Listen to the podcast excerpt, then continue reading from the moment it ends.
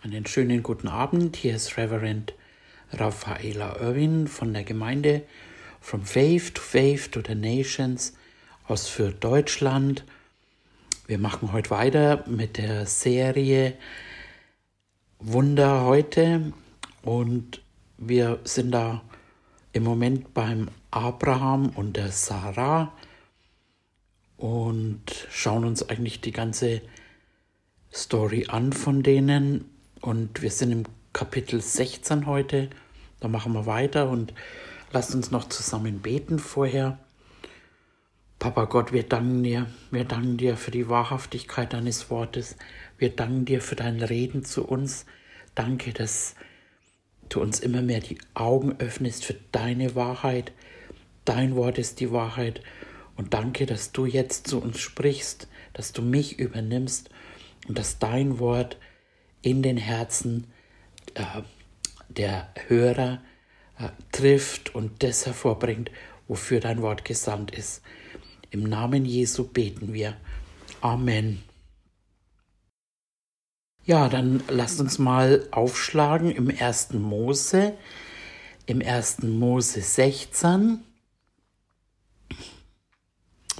Und wir gehen einfach jeden Vers durch und wir fangen an im Vers 1. Und Sarai, Abrahams Frau, gebar ihm keine Kinder. Aber sie hatte eine ägyptische Magd und sie hieß Hagar.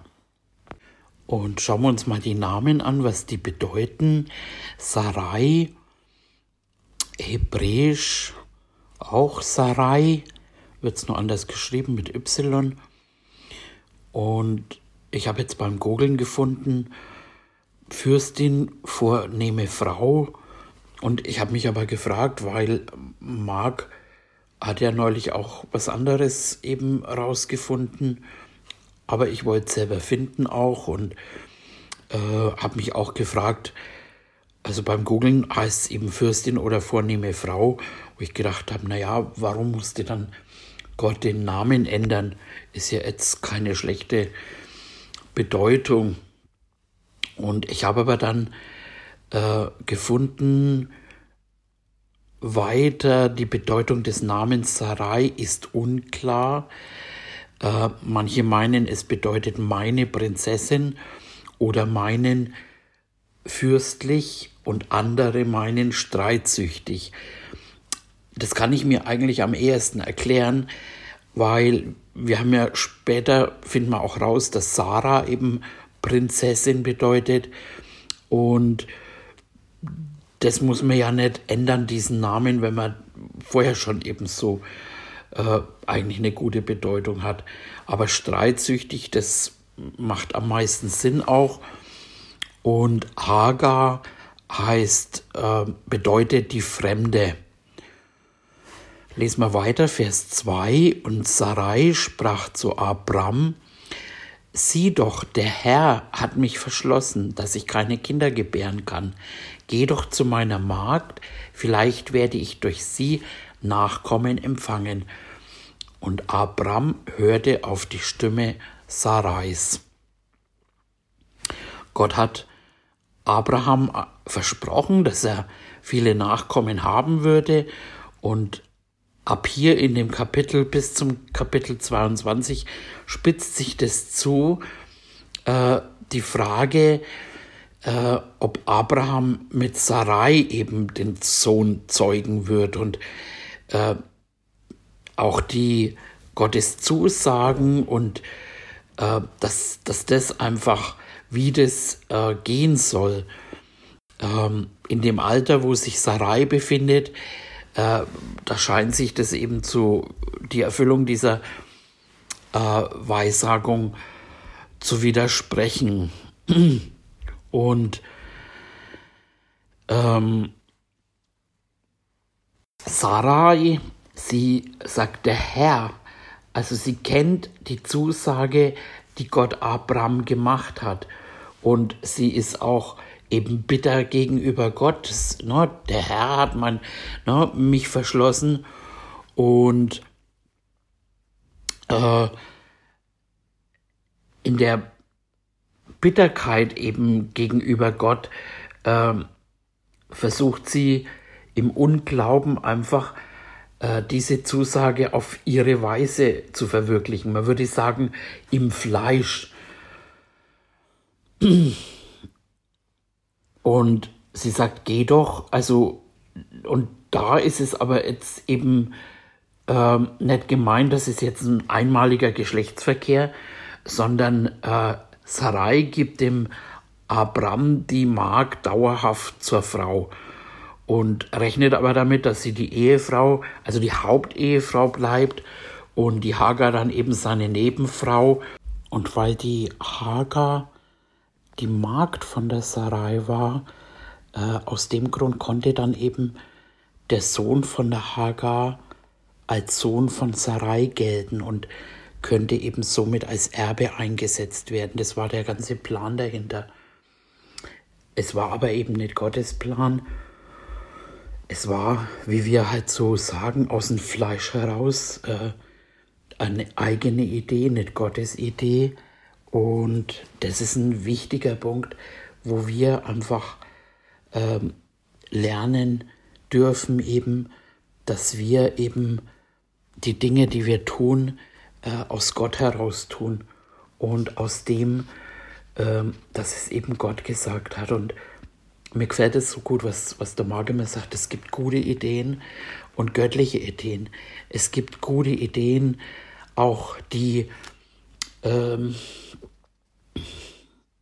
klingen eben äh, fürs Reich Gottes eben gut, aber das heißt eben noch lange nicht, dass sie von Gott gewollt sind und das eben zu lernen, dass wir vom Heiligen Geist geleitet sind und eben nicht aus eigener Kraft es tun, sondern eben ähm, was Gott sagt. Und manchmal, eben jetzt eh, gerade in dem Fall, äh, scheint es ja eine unmögliche Situation zu sein.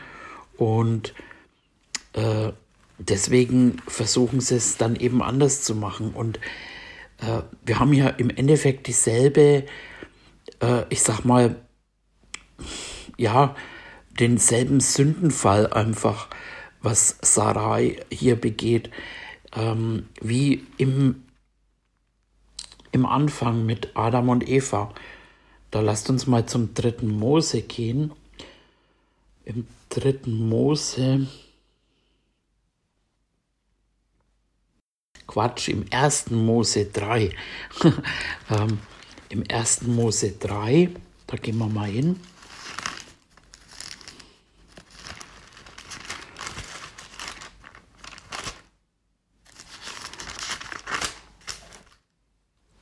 Und zwar im Vers 17.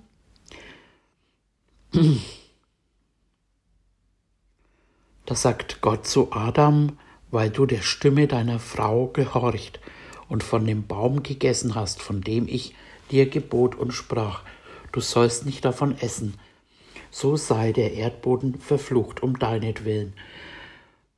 Also es hat Konsequenzen gegeben. Und auch heute noch wird es Konsequenzen geben. Ähm, und das ist jetzt für euch Männer, ähm, wenn ihr der Stimme der Frau gehorcht. Und ähm, das ist oft so ein äh, Konflikt. Ich sehe das oft oder kriege das oft mit einfach. Ähm, no, wir haben hier, wir haben hier die mehrere, ich nenne es mal Gebote, im Epheserbrief zum Beispiel, da heißt dann, dass die Frauen sich den eigenen Männern unterordnen sollen als dem Herrn und die Männer sollen ihre Frau lieben. Und das sind,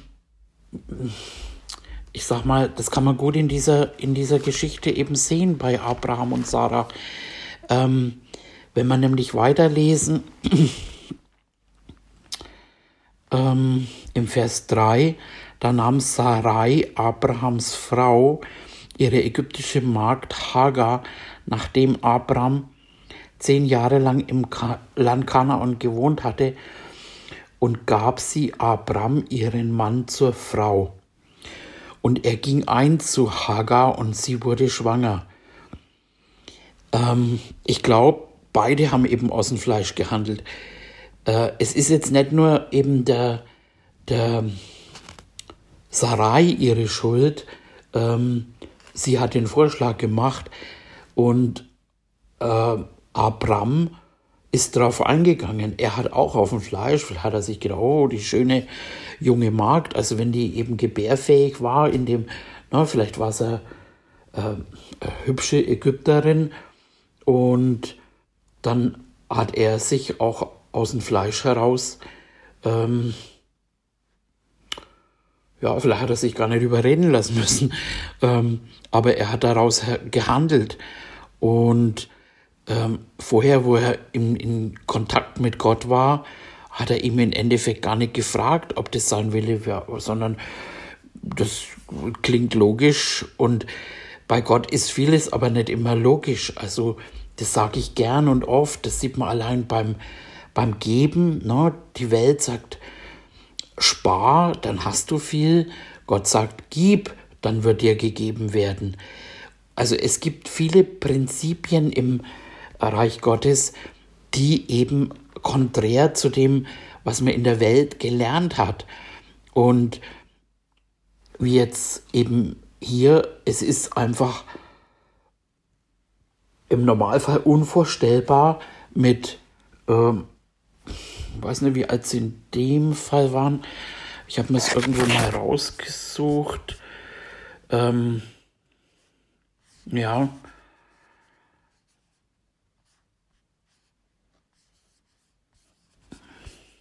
Na. Naja, sie waren locker über 70 zu der Zeit. Ich finde es jetzt gerade nicht genau, aber ähm, also sie waren eigentlich über das, also über das gebärfähige Alter äh, hinaus. Und ähm, Abram hat in dem Fall mit dem Herrn gesprochen und äh, Sarai wusste das. Und es ist eben in, es ist nicht so, dass der Heilige Geist jetzt nicht zu uns Frauen spricht, so ist es nicht, aber es gibt einfach bestimmte Dinge, ähm, die der Herr ähm, dem Mann gibt und wir Frauen müssen wirklich lernen, da nehme ich mich mit rein, ne? also ich habe im alten Leben habe ich äh, ganz viel diese Frauenunterdrückung. Ähm, ich habe vielen Frauen geholfen aus arabischen Ländern und so weiter. Also ich habe viel dafür gearbeitet und ich bin auch nicht dafür, dass Frauen unterdrückt werden, weil das hat Jesus nie, nie, nie, nie, nie, nie gemacht. Ähm, aber es gibt einfach bestimmte Dinge, wo der Herr einfach dem Mann anvertraut und dass er eben das Haupt ist und bestimmte Entscheidungen trifft. Die letzte Entscheidung in manchen Dingen. Und ähm, das ist nicht immer einfach, eben vielleicht fürs Fleisch, aber wir haben äh, einfach da ähm, die Gewissheit, dass Gott für uns alles zum Besten äh, ausführen möchte. Und wenn wir das lernen zu tun, eben äh, können wir uns jede Menge ersparen.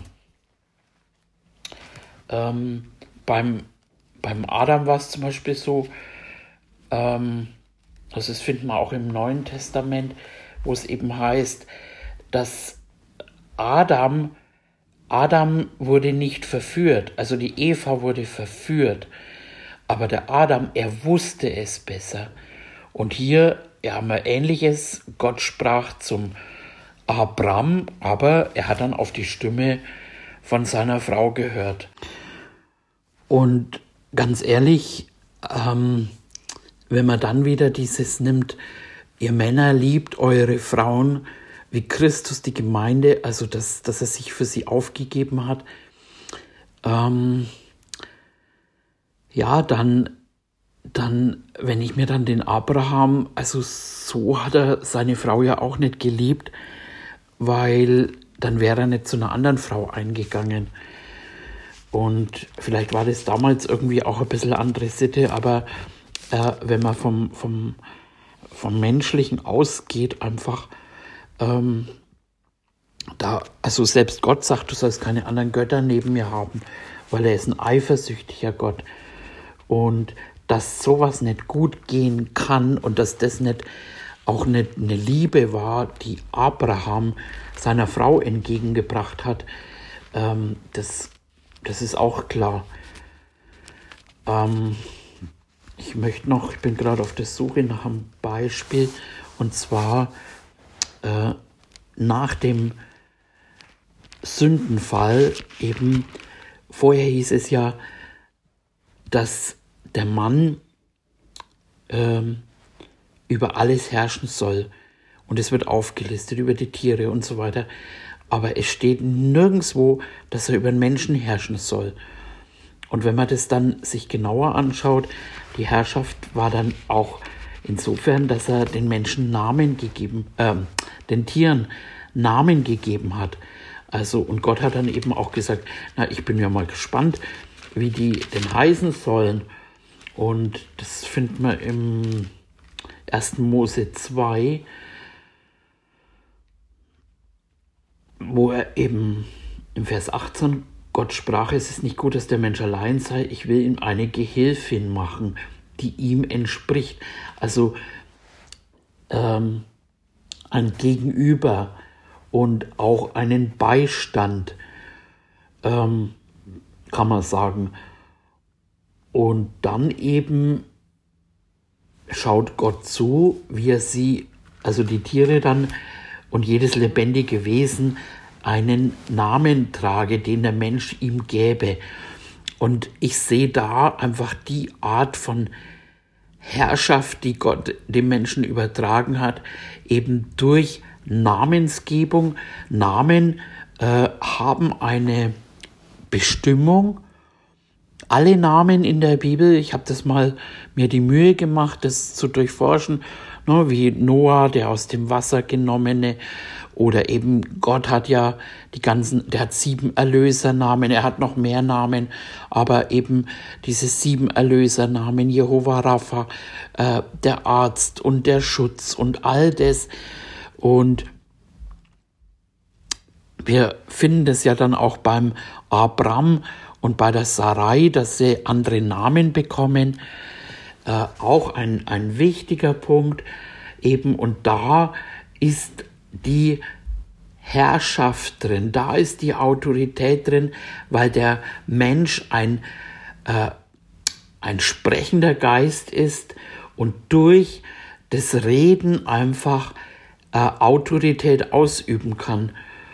Und interessanterweise eben, also es so, er sollte es ja nicht über, über den Menschen machen und äh, dann nach dem Sündenfall ähm, Moment mal, kurz nochmal zurück, also vor dem Sündenfall, als dann der Mensch eine Frau bekam und äh, als er sie sah, ähm, Moment, wo steht's denn? Sie hat einen, also sie hat quasi keinen Namen bekommen, ähm, sondern sie hieß Männin, also oder wird, wurde als Männin bezeichnet. Und dann nach dem Sündenfall mh,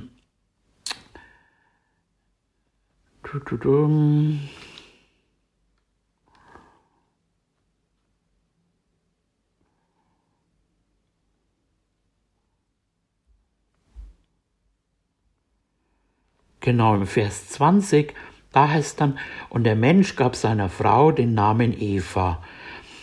Das ist jetzt ja nicht unbedingt was Schlechtes, einen Namen zu bekommen, aber somit hat er über die Frau Autorität ausgeübt, Herrschaft.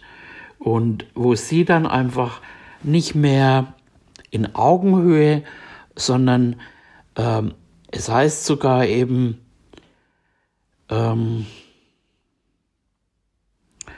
im Vers 16, äh, ich will die Mühen deiner Schwangerschaft sehr groß machen, mit Schmerzen sollst du Kinder gebären, dein Verlangen wird auf deinen Mann gerichtet sein. das ist ja eigentlich auch nichts Schlechtes, wenn die Frau nach ihrem Mann verlangt, aber er soll über dich herrschen. Also da hört es auf, dass sie eben auf Augenhöhe, Augenhöhe Partner sind und, und sie eben die Gehilfin ist, sondern da wird er einfach äh, über sie gesetzt. Und interessanterweise ist es dann später im 1. Mose 6, da sagt er dann zum Noah im Vers 18, aber mit dir will ich meinen Bund aufrichten, du sollst in die Eiche gehen, du und deine Söhne, deine Frau und die Frau, Frauen deiner Söhne mit dir. Und da sieht man eben die Ordnung nach dem Sündenfall.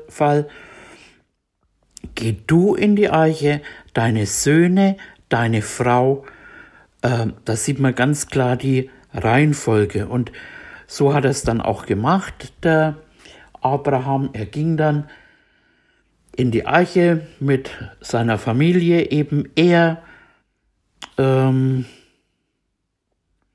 das lesen wir im 7, Vers 7. Da ging Noah samt seinen Söhnen, seiner Frau und den Frauen seiner Söhne in die Arche. Also ganz klar, die Männer gehen zuerst, dann eben die Söhne und dann die Frau mit den Frauen.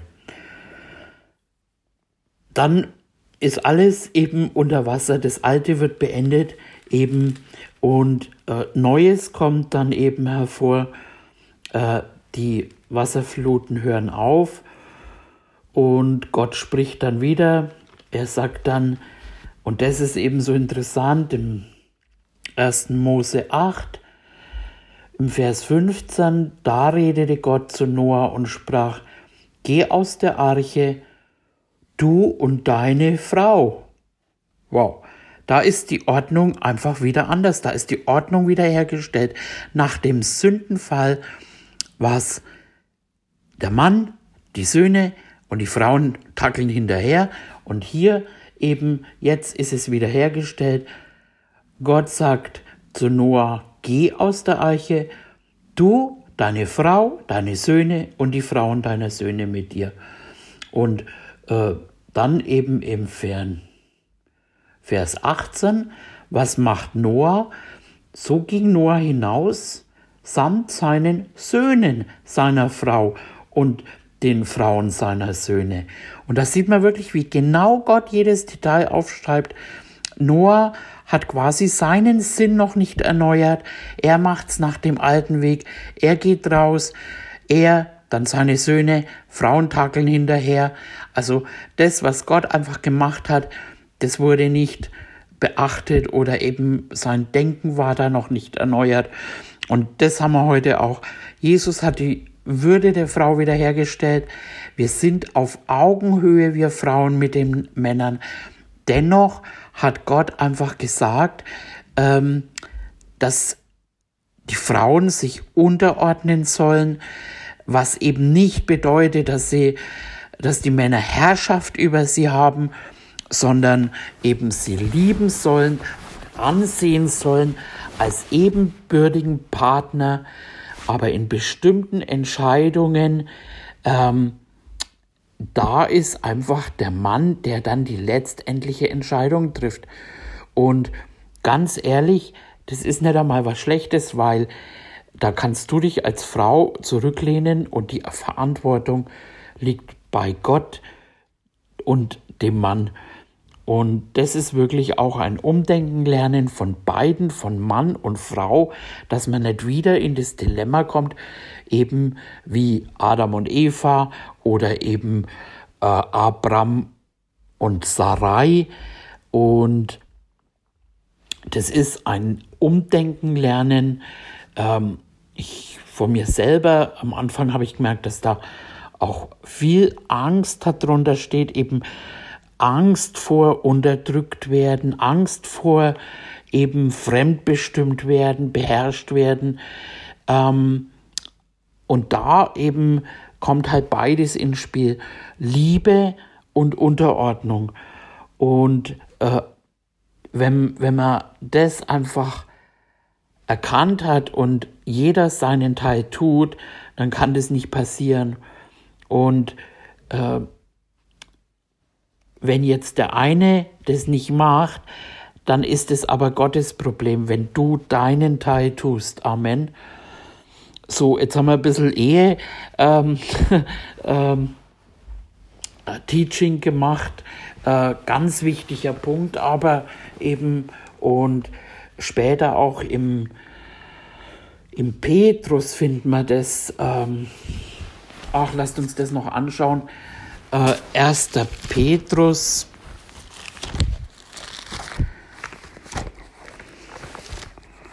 Ich meine drei.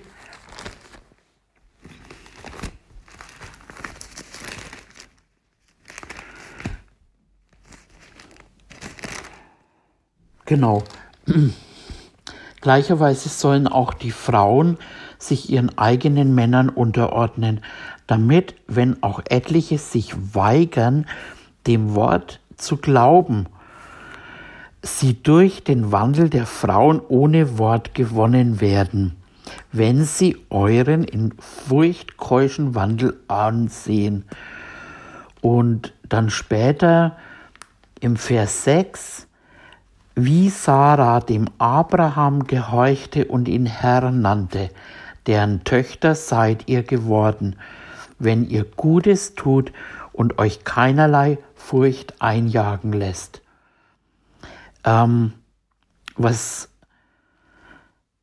Ah, Vers 5, den, den Punkt wollte ich eigentlich ansprechen, genau. Äh, denn so haben sich einst auch die heiligen Frauen geschmückt, die ihre Hoffnung auf Gott setzten und sich ihren Männern unterordneten. Also in dem, eben in dieser Unterordnung vertraut man Gott einfach, dass Gott es ist, der jetzt den Mann bewegt, der den Mann, ähm, ja, wenn, wenn wir Frauen das in die Hand nehmen, dann haben wir Gott eigentlich da rausgekickt. Puh, ja, sagt mal alle Amen. Okay. Dann gehen wir wieder zu unserem Text zurück.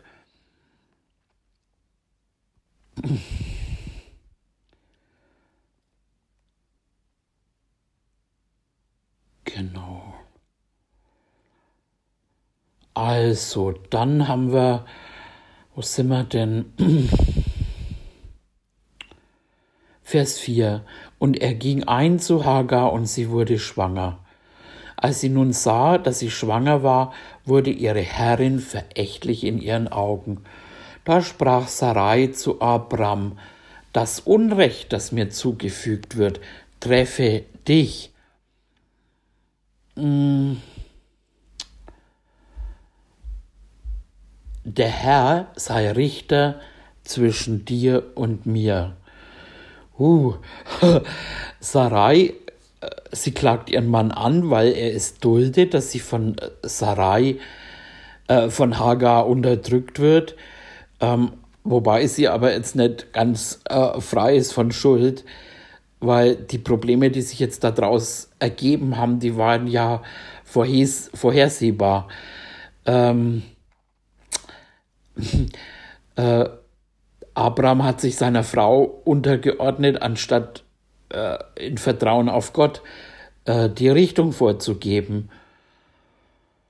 Und dann muss er eben zuschauen oder er schaut zu, eben wie seine Frau eben von der Nebenfrau unterdrückt wird. Also Sarai ähm, sieht quasi diesen Streitfall an als äh, ja was zwischen ihr und ihrem Mann geschieht und ähm, sie droht irgendwie auch Abraham dann mit mit Gottesfluch wenn er ihr jetzt nicht weiter für Recht sorgt. Also ganz schön, ja, verworrene Geschichte wird es hier. Und äh, Abraham sagt dann aber, also äh, er spricht ihr zu und sagt, Abraham sagt eben im Vers 6, ähm, er sprach zu Sarai, siehe, deine Magd ist in deiner Hand, tue mit ihr, was gut ist in deinen Augen. Da nun Sarai sie demütigte, floh sie von ihr. Also Abraham setzt fest, dass Sarai seine Hauptfrau äh, über der Nebenfrau Hagar steht. Sie bleibt die Magd unter Sarai und äh, das ist vom Abraham eben bestätigt worden. Und so kann sie den Spieß wieder äh, umdrehen und missbraucht eben dann eigentlich ihre Stellung als Herrin über sie und äh, indem sie dann die Hagar schlecht behandelt. Und ähm, ich sage das jetzt nicht abwertend, aber wie es eben äh, oft so schön ist, dann äh, Männer ziehen sich dann eben aus der Verantwortung raus und sagen dann, na ja, dann mach, mach du das halt. Und eigentlich eben als Haupt hätte er da auch ganz, ganz anders reagieren müssen. Er hätte gar nicht eben das erlauben dürfen, dass er zu ihr eingeht. Er hätte zu Gott gehen müssen. Und äh, ich glaube, auch wenn, wenn ein Mann tut, was Gott ihm sagt, auch wenn er mit seiner Frau dann Stress und Streit oder was auch immer hat, ich glaube, dass Gott ihm dann einfach beistehen kann und äh, eben nicht um des Friedens willen dann einfach, ne, äh, ja, ich ich will jetzt meine Ruhe haben oder eben ich ziehe mich aus der Verantwortung raus.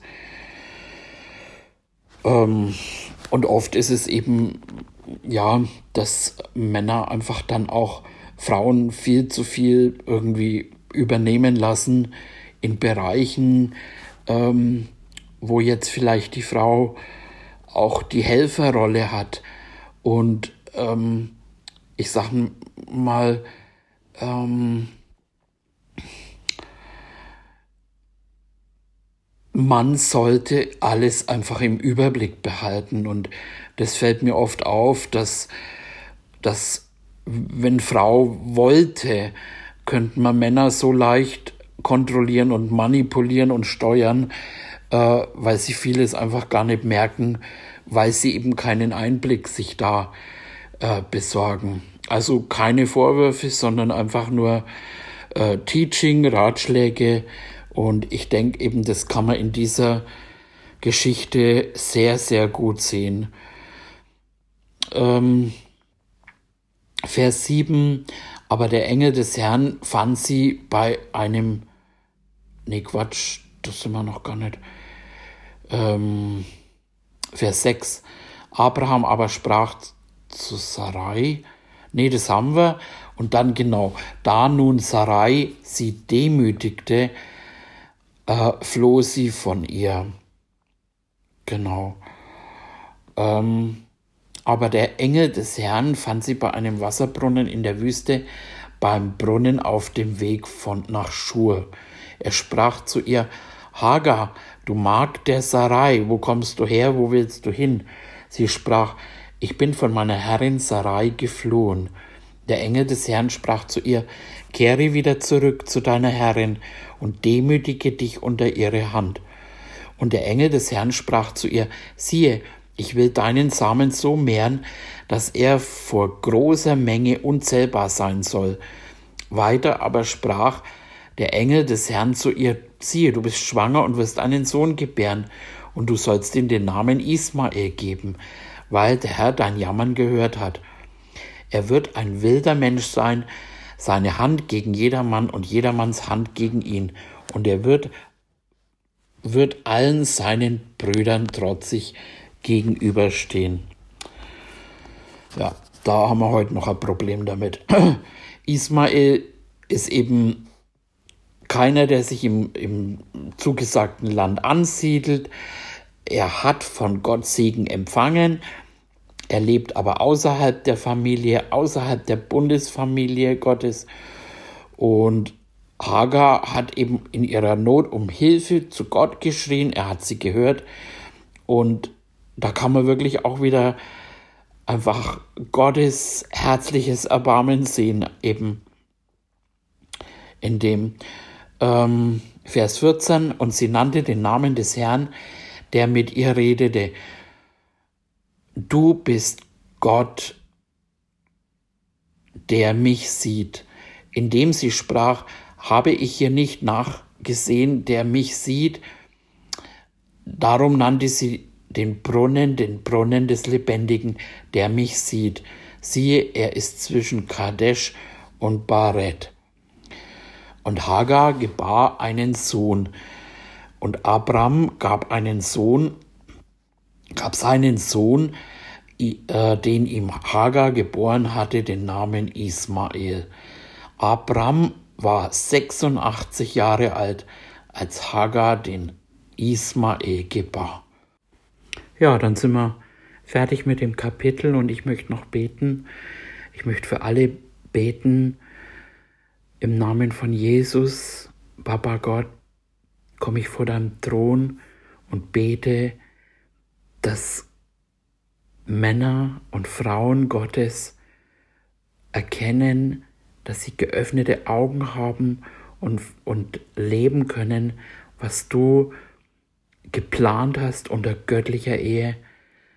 Ich bete, dass jegliche Form von Unterdrückung und äh, Dominanz aus Ehen rausgeht äh, und einfach diese Wiederherstellung, wofür, wofür Jesus bezahlt hat, dass Mann und Frau auf Augenhöhe Partner sein können und miteinander eben dein Werk vorwärts bringen können, das Königreich vorwärts bringen können. Ich bete, dass äh, wir Frauen uns unterordnen können, ähm, so wie wir uns dem Herrn unterordnen, Herr, und den Mann als Haupt sehen können, so wie auch Christus das Haupt der Gemeinde ist. Und ja, dass wir uns, wir Frauen eben äh, uns unseren eigenen Männern unterordnen können.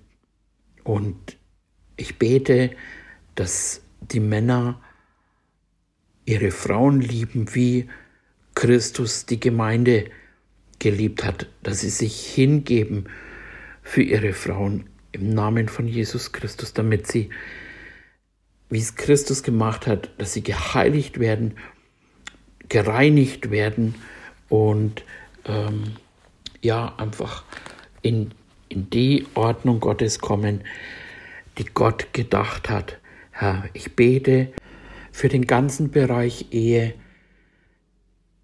Offenbarungserkenntnis und Heiliger Geist und dass du sie lehrst und ihnen Weisheit gibst für all das, das wie es hier von Gott gedacht ist, im Namen von Jesus. Und ich danke dir jetzt schon, dass du göttliche Ehen hervorbringst, die Christus und die Gemeinde repräsentieren. Im Namen von Jesus. Amen. Dann bis zum nächsten Mal, eure Raffaella Oerwin.